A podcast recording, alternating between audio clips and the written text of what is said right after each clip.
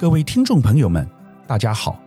今天是大年初四，相信大家都过了一个愉快、轻松、平安的新年假期。我在这里跟大家拜一个晚年。本周我要和大家谈台积电。大家可能会说，这个题目已经有很多人谈过了，而且你又不是股票专家，为何要谈呢？但是我要从不同的观点切入，以宏观的角度。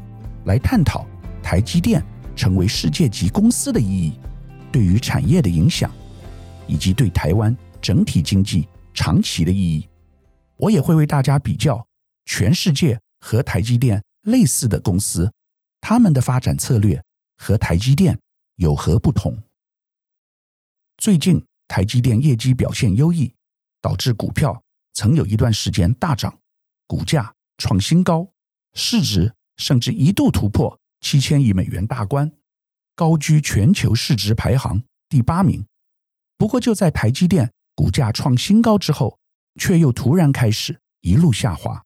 这可能和近期美国联准会升息等消息有关，但这不是我要谈的重点。我要点出的是，现在台积电已经和台湾一样值钱，甚至更值钱。台湾。二零二一年 GDP 为六千八百九十亿美元，以台积电七千亿美元的估值，就已经超过台湾。这是一个很恐怖的数字，各位可能没有概念。我来帮各位说明一下：台积电现有员工约五万六千人，占台湾两千三百万人口不到百分之零点二五，但是其产值已经超过台湾整年的 GDP，可以说。台湾的经济很大一部分是台积电创造出来的，但台湾并不是只有半导体产业，也不是只有台积电。以产业来说，还有半导体以外的电子业，以及近来受到 RCEP 冲击的传统制造业，还有雇佣最多人口的服务业，其中大部分是中小企业。但这些人努力的成果创造出来的价值。全部加总都还比不上一家台积电，也无怪乎台积电近年来成为中美地缘政治家必争之地。美国人很清楚，如果台湾被中国侵略，台积电也会落入中共之手。到时候，中国大陆非但不会被老美卡脖子，还会倒过来威胁台积电，控制台积电与全世界客户的晶片买卖交易，特别是美国。假如这个状况发生，中国就会超越美国。美国不是不知道这个问题的严重性，所以前一阵子美国陆军学院发表一篇论文，引起很大的争议。该文章作者表示，如果台湾不幸沦陷，那么美国建议台积电应该先摧毁现有设施，以免技术流入中国之手。另外，值得注意的是，现在。还不是台积电的最高点。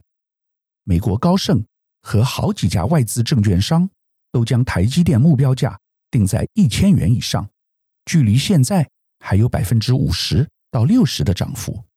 换言之，台积电未来市值一定会上兆美元，可能成为全球市值第五、第六名的企业，与脸书等大企业并驾齐驱。作为投资者，你可能会很高兴，但作为政府、台湾其他企业以及台湾人民，这不见得是件好事，因为我们要付出很高的代价，包括缺水、缺电、缺地、缺工、缺人，导致房价、薪资、物价大幅上涨。事实上，这已经在发生。作为全世界最大的企业之一。台积电有一点和别人非常不同，就是业务单一，只有从事晶圆代工。现在很多企业都已经转型控股公司，例如谷歌变成 Alphabet，脸书成为 Meta Platform，而亚马逊也不例外。最赚钱的业务来自旗下云计算子公司 AWS。有些企业更夸张。基本上是一家投资公司，例如日本软银投资许多科技新创公司，还有阿里巴巴，旗下有金流平台蚂蚁和物流平台菜鸟网络。有些大企业虽然不是控股形式，但都有数种不同的业务，例如苹果、微软、三星和索尼。台积电和他们相比完全不同，因为只专注一项业务——晶圆代工。虽然客户类型不同，有手机、资料中心和汽车等大厂，但本质上都是同一件事，可以说是全世界最大的单一业务公司。事实上，台积电过去业务类型并没有像现在那么集中聚焦。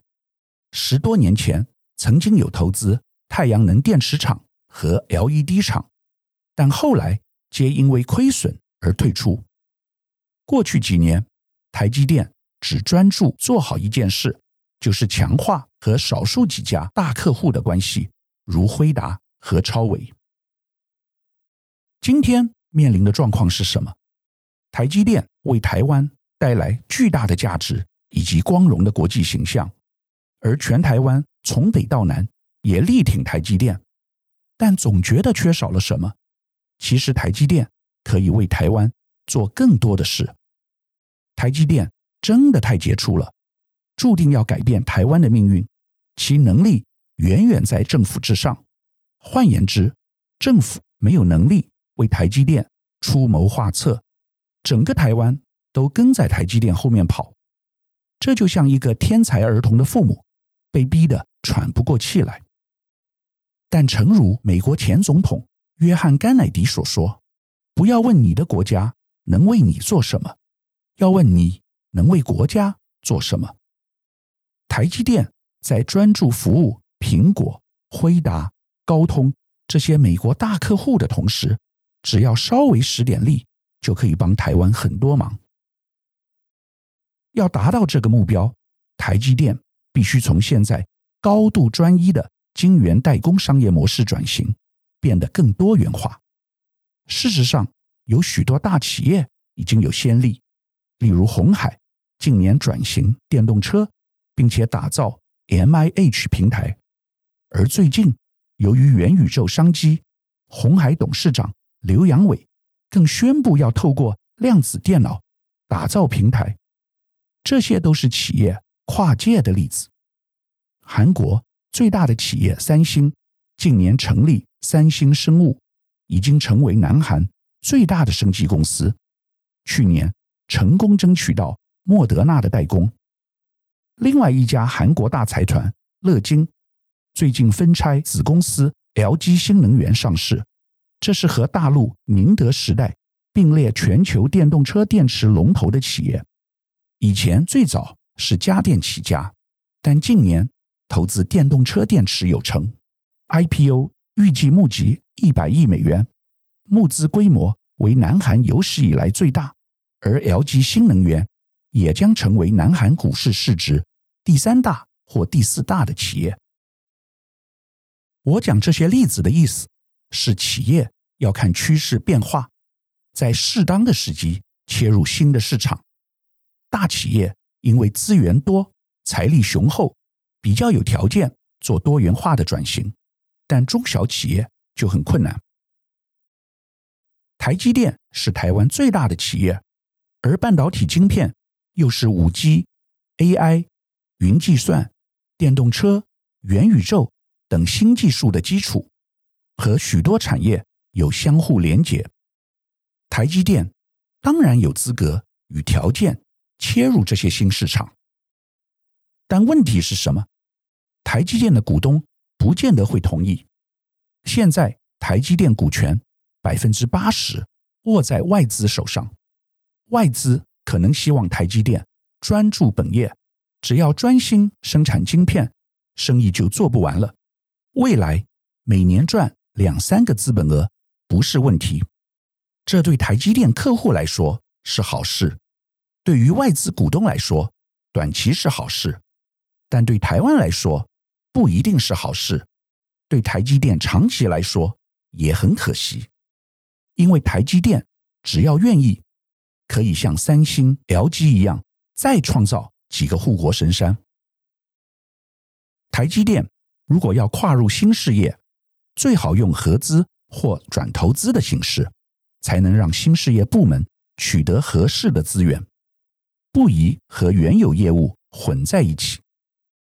最近，台积电日本新公司就是由索尼入股作为小股东，而南韩为了扶植汽车工业，确保汽车晶片供应来源不断，更由政府牵线，促成南韩最大的半导体制造商三星和最大的汽车集团现代汽车洽谈策略联盟，这些都是异业结盟的典范。